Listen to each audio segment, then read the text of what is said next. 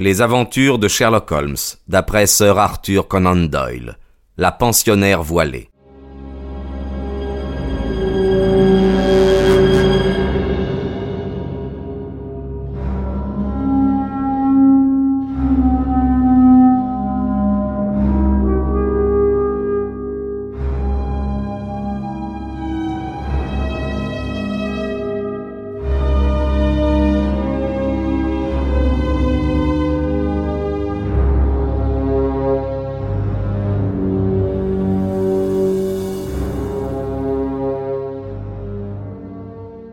Ils avaient peut-être un ennemi qui aurait entr'ouvert la porte.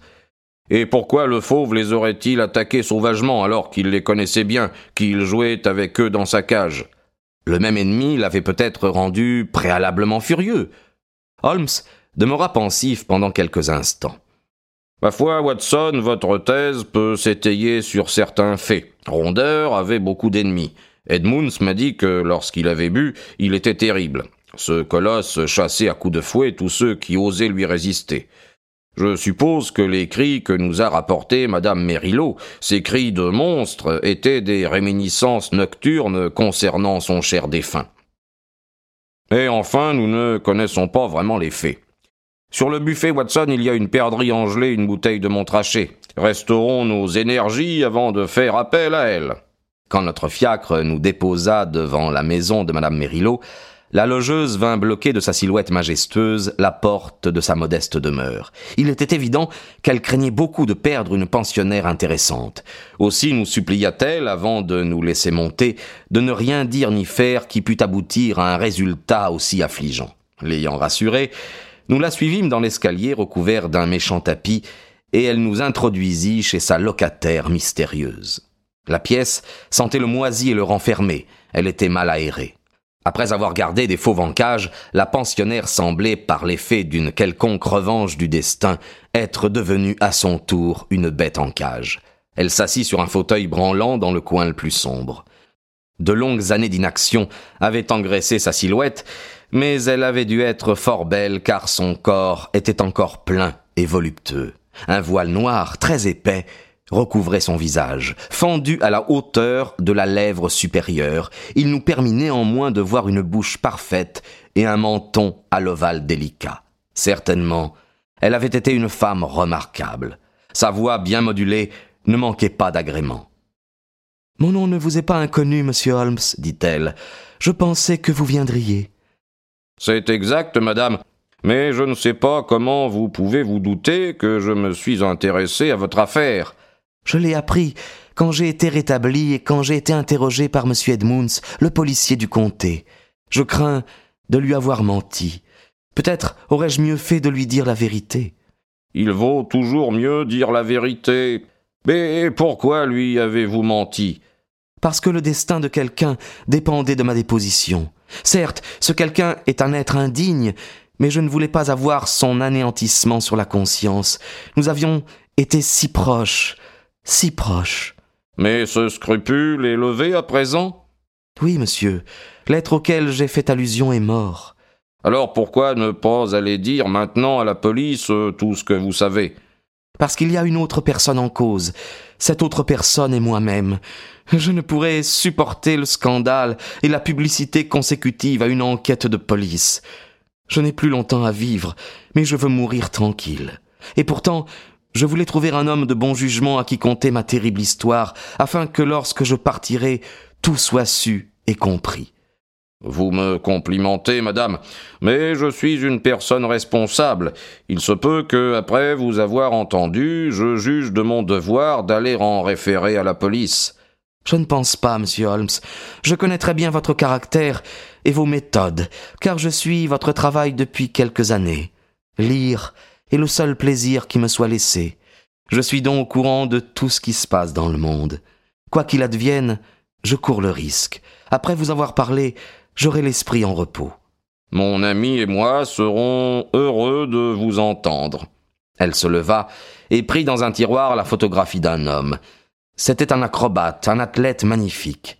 La photographie le représentait, les bras croisés sur un torse vigoureux. Un sourire se dessinait sous une lourde moustache, le sourire satisfait de Don Juan.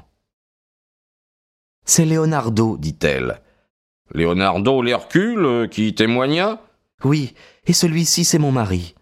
Le visage était abominable, un porc humain, ou plutôt un ours sauvage fait homme, car il était formidable dans sa bestialité. On imaginait aisément la bouche vile, mâchonnante et écumante de rage. Quant aux petits yeux vicieux, il ne pouvait que projeter de la méchanceté sur le monde. Une brute, un bravache, une bête. Voilà l'impression que faisait cette tête aux lourdes bajoux.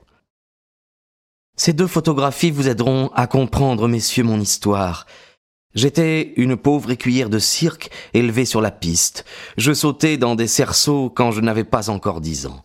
Lorsque je devins femme, cet homme m'aima, en admettant que je puisse baptiser d'amour son désir. Un jour de malheur, je l'épousai. À dater de ce jour, j'eus une vie d'enfer. Il était le diable qui me torturait. Tout le monde au cirque était au courant. Il me délaissait pour d'autres femmes. Lorsque je me plaignis, il me ligota et me battit à coups de cravache. Tous avaient pitié de moi et le maudissaient, mais que pouvaient-ils faire? Ils le redoutaient, ils avaient peur de lui. Car de tout temps, il s'était montré terrible, et quand il avait bu, il aurait tué. Plusieurs fois il eut des ennuis avec la justice parce qu'il attaquait des hommes ou parce qu'il maltraitait des animaux. Mais il gagnait beaucoup d'argent et il se moquait des amendes. Ses meilleurs collaborateurs le quittèrent. Le cirque commença à décliner. Il n'y avait plus que Leonardo et moi pour le maintenir, ainsi que le petit Griggs le clown. Pauvre diable. Il n'avait pas beaucoup de raisons d'être drôle, mais il faisait l'impossible pour tenir son rôle. Leonardo entra de plus en plus dans ma vie. Vous voyez comme il était bel homme. Je sais maintenant quelle âme habitait ce corps. Comparé à mon mari, il ressemblait à l'ange Gabriel. Il me prit en pitié, il m'aida. Finalement, notre intimité se transforma en amour, un amour profond, profond, passionné, l'amour auquel j'avais toujours rêvé, mais que je n'avais jamais espéré ressentir. Mon mari le soupçonna, mais il était aussi lâche que brutal, et Leonardo était le seul homme qu'il redoutait. Il se vengea à sa manière en me torturant plus que jamais. Un soir, mes cris attirèrent Leonardo à la porte de notre roulotte. Nous frôlâmes la tragédie cette nuit-là, et bientôt mon amant et moi, nous comprîmes que nous ne pourrions l'éviter. Mon mari N'étant pas digne de vivre, nous décidâmes qu'il devait mourir. Leonardo était intelligent, il avait un esprit organisateur. C'est lui qui conçut notre plan. Je ne le dis pas pour lui en faire grief, car j'étais résolu à tout pour faire ma vie avec lui. Mais je n'aurais jamais eu son idée. Nous fabriquâmes une massue, Leonardo la fabriqua, et dans l'extrémité plombée, il ficha cinq longs clous en fer, pointe dehors, exactement comme une patte de lion. Cela afin d'asséner à mon mari un coup mortel, tout en laissant supposer que ce serait le lion, probablement détaché par nous, qui l'aurait tué. Il faisait nuit noire quand mon mari et moi nous sortîmes, comme d'habitude, pour donner à manger aux fauves. Nous avions emporté la viande crue dans un seau en zinc. Leonardo s'était embusqué au coin de la roulotte devant laquelle nous devions passer avant d'arriver à la cage. Il fut trop lent. Nous arrivâmes avant qu'il fût en mesure de frapper, mais il nous suivit sur la pointe des pieds, et j'entendis le bruit mat du gourdin qui fracassa le crâne de mon mari. Mon cœur bondit de joie. Je partis en courant et je défis le cadenas qui fermait la porte de la cage. Alors survint l'atroce. Vous savez peut-être que les fauves sont promptes à sentir le sang humain et que cette odeur les excite. Un instinct avait immédiatement averti cette bête qu'un être humain avait été blessé. Au moment où je retirai les barres, le lion s'élança et me sauta dessus. Leonardo aurait pu me sauver. S'il avait foncé et frappé le fauve avec le gourdin, il l'aurait repoussé. Mais il perdit la tête. Je l'entendis crier, puis je le vis faire demi-tour et fuir, juste à l'instant où les crocs du lion s'enfonçaient dans ma figure. Le souffle chaud et nauséabond du fauve m'avait déjà à demi asphyxié, et je ne ressentis qu'une faible douleur. Avec les paumes de ma main, j'essayais de repousser ces grandes mâchoires fumantes, tachées de sang, et je hurlais au secours. J'eus conscience que la caravane s'agitait, et puis je me souviens d'un groupe d'hommes, Leonardo, Griggs et d'autres, qui me tiraient des griffes du fauve. Ce fut mon dernier souvenir, monsieur Holmes, pendant des mois abominables. Quand je fus rétabli, je me regardai dans une glace, et alors je maudis ce lion. Oh, comme je le maudis, non pas parce qu'il avait détruit ma beauté, mais parce qu'il ne m'avait pas détruite moi. Je n'eus plus qu'un désir, monsieur Holmes, et j'avais assez d'argent pour le satisfaire. couvrir ce pauvre visage afin qu'il ne fût vu de personne, et habiter en un lieu où aucun de ceux que j'avais connus ne me découvrirait. Il ne me restait plus autre chose à faire. Je l'ai fait. Une misérable bête blessée qui a rampé jusqu'à son trou pour mourir. Voilà la fin d'Eugénie Rondère. Nous demeurâmes quelque temps silencieux. Puis Holmes allongea son grand bras et lui caressa la main avec une force de sympathie qui me surprit. Pauvre femme, dit-il, les voies du destin sont vraiment impénétrables. S'il n'existe pas de compensation dans l'au-delà, alors le monde n'est qu'un jeu cruel. Mais qu'est devenu ce Leonardo? Jamais plus je ne l'ai vu, jamais plus je n'en ai entendu parler.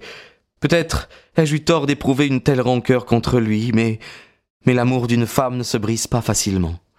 Il m'avait abandonné sous les griffes du lion, il avait fui alors que je criais au secours. Pourtant, je n'ai pas été capable de l'envoyer à l'échafaud. Pour moi, je ne me souciais pas de ce qui pouvait m'arriver. Quoi de plus terrible que ma vie actuelle?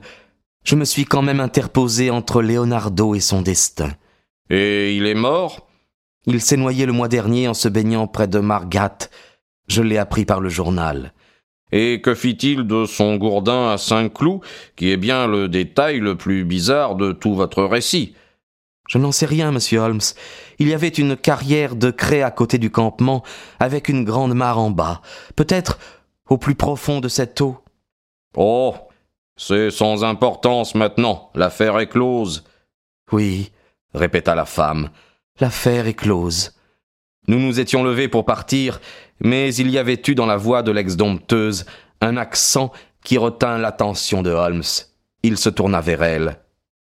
Votre vie ne vous appartient pas, lui dit-il. N'y attentez pas. À qui peut-elle être utile? Comment pouvez-vous dire une chose pareille? L'exemple du malade qui souffre est la plus précieuse de toutes les leçons qui puissent être données à un monde impatient. La réponse de madame Rondeur fut terrible. Elle leva son voile et s'avança vers la lumière du jour. Je me demande si vous le supporteriez, dit-elle. C'était horrible.